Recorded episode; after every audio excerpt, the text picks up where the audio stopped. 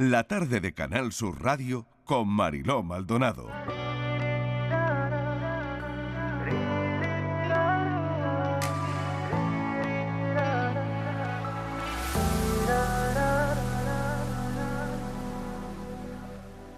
كل حبك قلتها لك لحشا ما هي تسلي ما تسلى بك وقلبي Nada más llegar, don Juan Carlos se instaló en una de las suites presidenciales del Emirate Palace, uno de los hoteles más caros y lujosos del mundo. Se da la circunstancia de que este alojamiento, regentado por una prestigiosa compañía hotelera internacional, es propiedad del Estado emirati. Por este motivo, don Juan Carlos no tuvo que pagar nada. Era un invitado de la realeza árabe. El monarca aterrizó en el aeropuerto de Abu Dhabi y seguidamente fue trasladado a este enclave. Aquí pasó su primera noche fuera de España. Ocupó este emplazamiento durante tres meses, entre agosto y noviembre de 2020. El Emirates Palace está ubicado a orillas del Golfo Pérsico. Está abierto desde el año 2005. Es, según The New York Times, el hotel que más dinero del mundo ha invertido en su propia construcción. Cuenta con una superficie de 850.000 metros cuadrados, espacio comparable con 94 estadios de fútbol juntos. Dispone de dos piscinas, un balneario con spa, playa privada de 1,3 kilómetros y dos helipuertos. Tiene un campo de golf, puerto marítimo propio y un enorme aparcamiento subterráneo con espacio para 2.500 vehículos. Desde el aeropuerto hasta el hotel hay una distancia de poco más de 20 minutos en coche. Una hora antes de que don Juan Carlos tocara tierra, llegó hasta la pista de aterrizaje el todoterreno negro que usa en la actualidad para moverse por el país.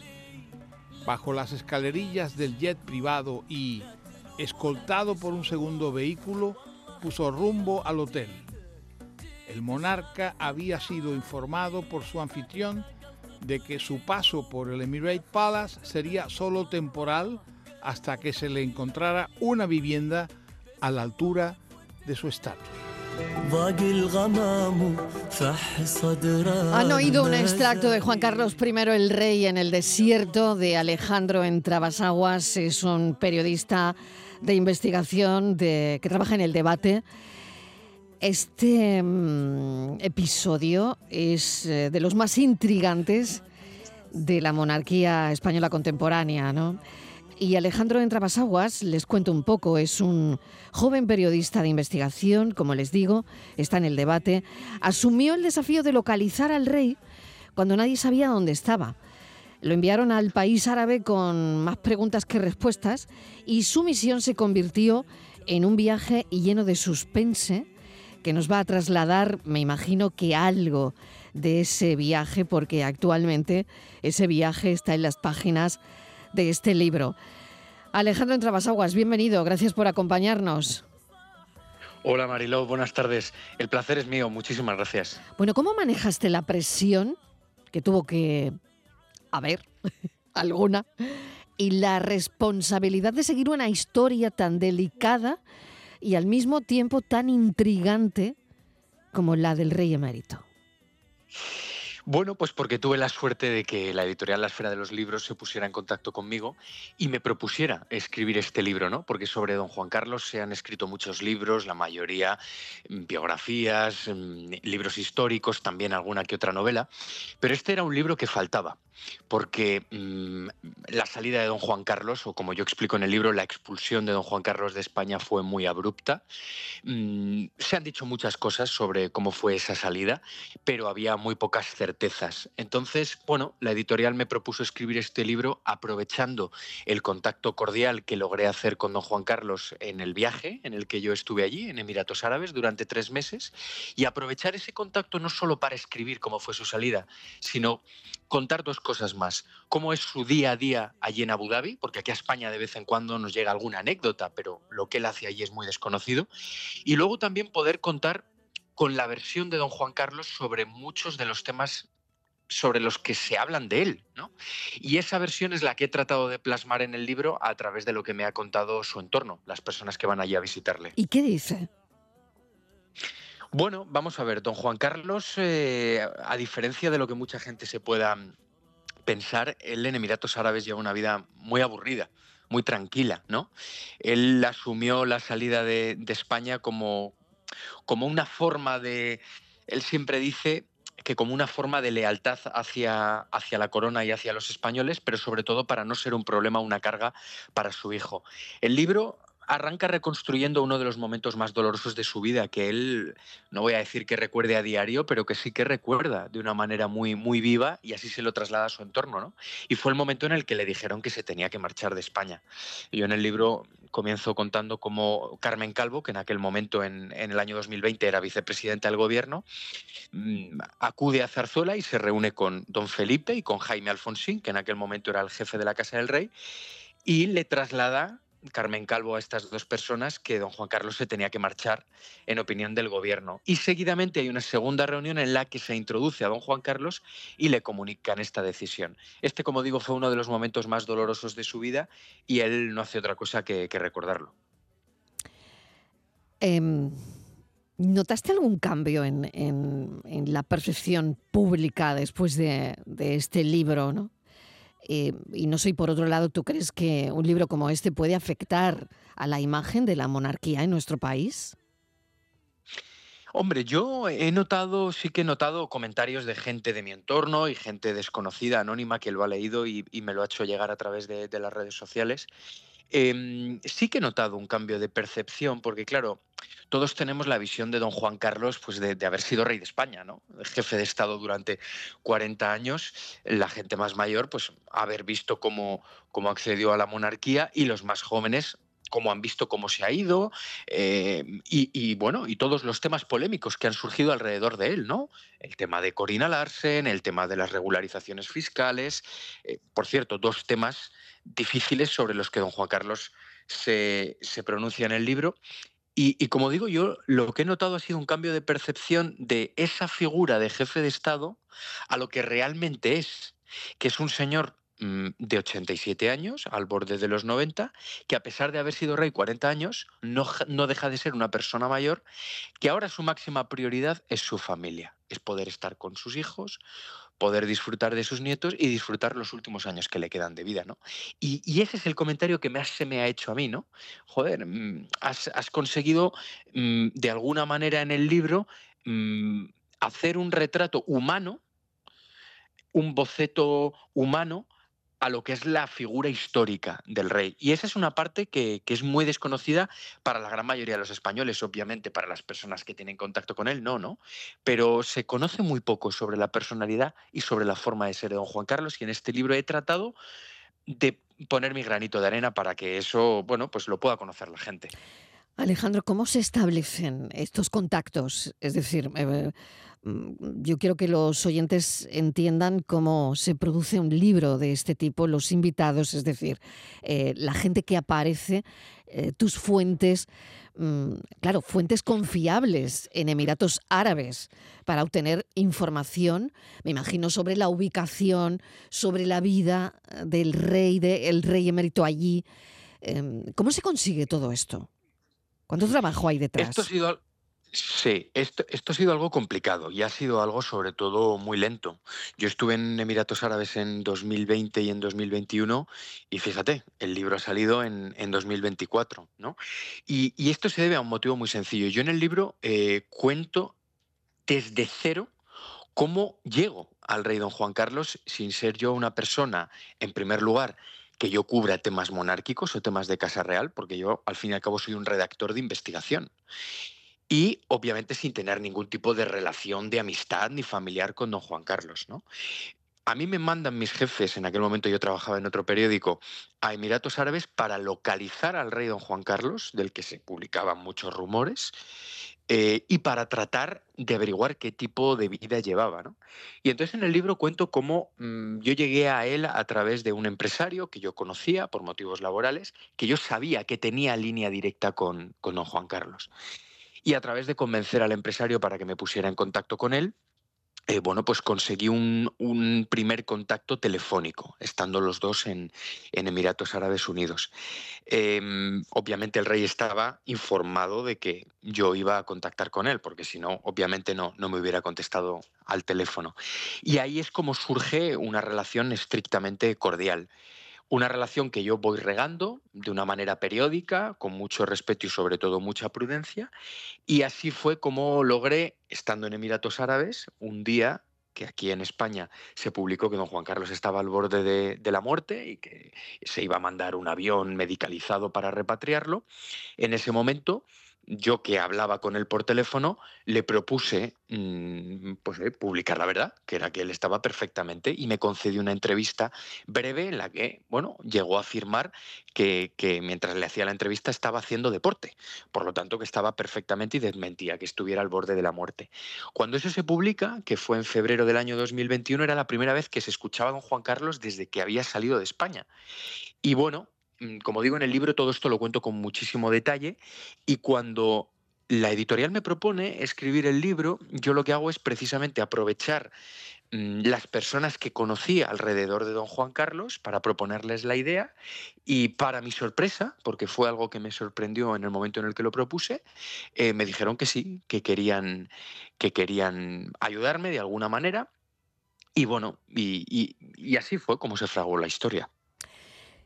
¿Cómo describirías la relación entre periodismo de investigación, ética de un periodista, especialmente cuando se trata de figuras públicas y de vidas privadas también?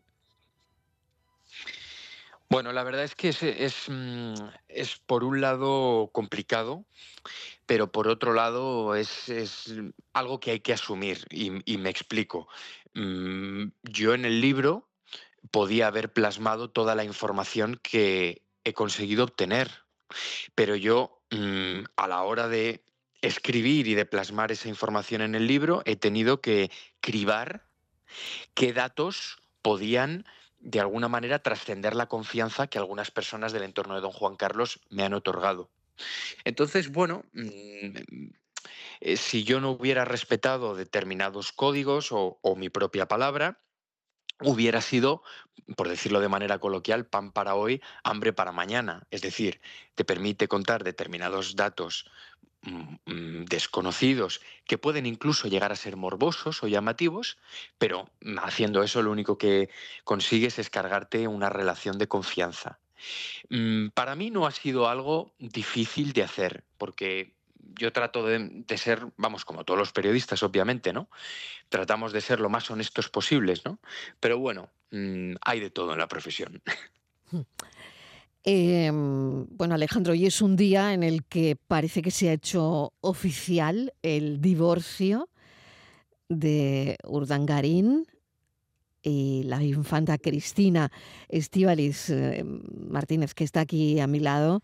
Eh, ¿Qué sabemos de, esto? Pues sí, vamos a ver qué sabemos de, este divorcio, Mariló, que si sabíamos que se habían eh, separado, se había roto la relación en el año 2022, que se hizo de mutuo, mutuo acuerdo porque eh, recordamos cómo ellos mismos, eh, Iñaki y la infanta Cristina, hacen un comunicado que remiten a la agencia F, no es Zarzuela, es la agencia F, la que lo hace público y a todos nos llegó de manera abrupta, ¿no? A la prensa y, por supuesto, imagínate a la propia infanta. Porque esto se produce, recordamos todos, cuando Iñaki Urdangarín le vemos fotografiado en una playa del País Vasco francés con una señora rubia que no era precisamente su mujer, que no era precisamente Cristina. Eh, posteriormente a eso, ellos dicen que rompen, pero bueno, se separan, pero no hay divorcio. Eh, Urdangarín eh, pasa esa temporada en, en, la cárcel, alcanza la libertad condicional y se va a vivir a Vitoria. No se va a vivir a Ginebra, se va a vivir a Vitoria y allí mantiene una relación con esta rubia que es Ainhoa Armentia. Eh, a la que, bueno, pues había conocido en ese despacho de abogados que le hizo un contrato para que pudiera trabajar al salir de la cárcel, ¿no? Fíjate qué curioso, Marilo, que toda la presión que sufrió la infanta Cristina con todo el caso Nos, que incluso eh, de la familia, ¿no? Que presiones de la familia para que se divorciara, la vimos en aquellos juicios y no pudo, o sea, separar la familia. Pero en cambio viene esta rubia, eh, Ainhoa Armentia, y esto sí puede con, la, con el matrimonio, ¿no? Eh, se iban a separar en aquel momento, pero tenían un problema que era que Irene era menor de edad. Y sobre todo ellos lo que no querían para nada era acudir a juicio y parece que no se ponían de acuerdo en el tema eh, del acuerdo regulador sobre la custodia y la pensión de, de, la niña. Entonces, bueno, pues deciden que Irene alcance los 18 años, que todo va a ser más fácil y así fue. El pasado 5 de junio cumple 18. Ya todos los hijos son mayores de edad. Efectivamente, estaba, era uh -huh. pendiente la niña. Y bueno, ya se empiezan a poner, a partir de ese momento, se empiezan a poner todos los abogados en, en contacto para detallar todos los eh, detalles de esa separación que hemos oído de todo, ¿no? Mm, cuando ellos anuncian la separación en el 2022 sí que se dijo que el divorcio tardaría. Y fíjate si el divorcio ha tardado, ¿no? Ha tardado dos años. Se sabe que se ha firmado en una notaría. Se habla de varias fechas. Varios coinciden en que ha sido el 21 o 22 de diciembre del año pasado, o sea, dos años después, ¿no? Eh, lo que sabemos, Marilo, es después de este divorcio que se ha dicho de todo, que iba a cobrar una cantidad millonaria, lo que ha trascendido es que Urdangarín sí va a perder algo que él no quería bajo ningún concepto, que es eh, los escoltas. Él quería uh -huh. que los escoltas se le mantuvieran, bueno, pues eso lo pierde, será de manera inmediata, eh, pues iremos poco a poco viendo cómo es. Es decir, que ya mañana, que mañana ya no va a tener escoltas. O pasado, ¿vale? vale Tenía ocho personas para uh -huh. él, ¿vale? Eh, tampoco eh, va a recibir ninguna pensión ni ninguna indemnización, parece ser. Han llegado a un acuerdo para cubrir los gastos comunes de los niños. Y también se hablaba mucho de esa casa que se compraron en Vidar, que uh -huh. pasaban temporadas juntos y tal. Bueno, pues esa tampoco va a ser para Urdangarín, va a ser para la infanta. Pero Urdangarín sí va a poder ir cuando, bueno, pues pase temporadas cuando con sus toque. hijos y tal, y toque. con la familia. Pero uh -huh. la casa pasará a ser de, de la infanta. Eh, la, eh, la, infanta, pues ahora mismo, pues sigue con su vida en Ginebra, viene de vez en cuando a Barcelona, también viene a la Zarzuela a visitar a la familia y él, pues sabemos también que en el momento que se ha firmado ya ha cogido un pisito en la misma organización donde vive su madre, con su novia y, y, y viven de, de, alquiler. Y yo le quería preguntar, no sé, porque decía Alejandro que al rey ahora mismo, que ya tiene 87 años, que lo que le importa ahora mismo... Pues, rey emérito, ¿no? El rey emérito, sí, el rey emérito Juan Carlos que ahora mismo lo que le importa como a la mayoría de las personas con esa edad, ¿no? Es estar pues el tiempo que, que le quede, disfrutarlo con, con su familia. Eh, yo no sé cómo ha vivido este divorcio de Cristina con, con Urdangarín, porque yo no sé si Iñaki Urdangarín era mmm, muy del agrado de, del rey emérito. No lo sé. Yo creo, yo por lo que he leído, por lo que he visto, que no sé si hasta dónde es verdad o no, pero todos hemos visto documentales, todos hemos leído, no era muy, muy, de, la, muy de la cuerda de Urdangarín y él siempre apostó porque su hija se divorciara. Vamos a ver, don Juan Carlos en el, en el, en el divorcio de, su hija ha jugado un papel fundamental y clave. De hecho, dos o tres días después de que se hicieran públicas las fotografías de Iñaki Urdangarín con Ainhoa Armentia, la infanta viaja Abu Dhabi para refugiarse en su padre, que estaba muy dolido porque consideraba que la publicación de esas fotografías para su hija era someterla a un gran escarnio público. Una vez que, bueno, de alguna manera la infanta se tranquilizó y, volvió un poco a la, a, la, a la, realidad, don Juan Carlos fue la primera persona que le animó a que, se, a que se divorciara y de hecho don Juan Carlos desde el primer momento la aconsejó no ceder en materia económica en, en cuanto a los acuerdos que se iban a tener que llegar para el tema del, divorcio. En el libro hablo parte de, este asunto, ¿no? En, el capítulo en el que hablo de las, de las infantas y don Juan Carlos, una de las cosas que no ha podido entender durante estas últimas semanas, eh, por lo que a mí me cuentan, es eh, bueno, algunos rumores que corrieron de que no solo eh, que se le iba a pagar a Urdangarín una cantidad millonaria, bueno, no se sabe muy bien en objeto de qué, ¿no? Si de indemnización o de acuerdo de qué, lo cual es absolutamente falso sino un rumor que sostenía que don Juan Carlos le había buscado un, trabajo como directivo en una conocida empresa española, lo cual también era absolutamente falso, como se ha acabado demostrando. ¿no? A la infanta lo que más le, preocupaba de, este acuerdo no era tanto la parte eh, monetaria, sino el tema de los escoltas, porque por lo visto en el entorno de la infanta, doña Cristina era lo que más chirriaba y lo que más de alguna manera se le reprochaba, ¿no? Como este señor, que ya no formaba parte de la familia del rey, mm, mm, estaba con seguridad con cargo al erario público. Y este era el, eh, como digo, el elemento que más que la infanta ha peleado por, por resolver de una manera satisfactoria y, como habéis dicho, pues en breve va a dejar de tener esa seguridad. Sí, otra cosita que te quería preguntar también referente a la familia, en este caso de Froilán.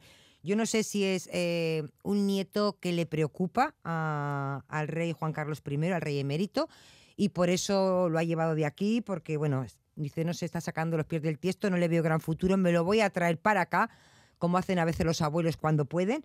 Eh, si lo ha hecho porque le preocupaba eh, su futuro o cómo pudiera desviar su vida, o porque es su nieto preferido y lo quiere tener ahí al lado. No sé qué, qué relación mantiene con Froilán. Don Juan Carlos con todos sus nietos mantiene muy, muy buena relación. La relación que tiene con Froilán es especial y obviamente mm, Froilán sale de España y se le busca un trabajo en Emiratos Árabes Unidos por parte del rey para salir de alguna manera de, del mare magnum de polémicas que continuamente estaba protagonizando en España.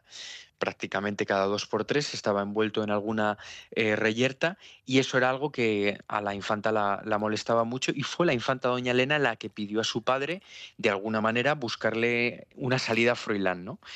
A Froilán se le incorporó en, una empresa en, en Abu Dhabi que ha estado participando, entre otras cuestiones, en la organización de la cumbre del clima. Lo poco que ha trascendido de la relación laboral de Froilán en, Abu Dhabi ha sido que está cumpliendo y, a don Juan Carlos no solo esta situación le tranquiliza, sino que el hecho de que su nieto esté allí con él, pues le da, le da bastante vida, ¿no? Hay que remarcar que no viven juntos. Don Juan Carlos vive en, la residencia de Zayanuray y Froilán vive en un apartamento en el centro de Abu Dhabi, pero sí que mantienen una relación muy fluida. Muy bien. Gracias, Alejandro Entrambasaguas. Em, tu libro, Juan Carlos I, El Rey en el Desierto, pues la verdad es que lleva el lector a ese entramado de uno de los episodios más intrigantes actuales. Muchísimas gracias. Alejandro Entrambasaguas es periodista de investigación del debate. Un saludo, Alejandro. Gracias a vosotros, es un placer. Un Muchas placer. gracias.